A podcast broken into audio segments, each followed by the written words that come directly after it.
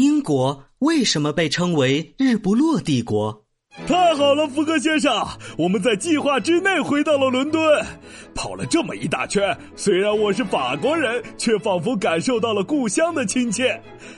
啊，伟大的日不落帝国，太阳果然没有落下。日不落帝国并不是这个太阳不落的意思，而是指英国领土内不管何时都有领土处于白昼中，意思是说英国的领地非常广泛。哇，这是真的吗？英国原来这么大，我们这一路来都没有一个国家敢夸下这样的海口呀！这个词原本来自16世纪的西班牙国王卡洛斯一世，他是说在本国王的领土上，太阳永不落下。19世纪才被普遍作为大英帝国的别称。当时的英国殖民地很多，遍布范围很广，这边太阳落山，那边太阳升起，太阳永远不会在英国落下。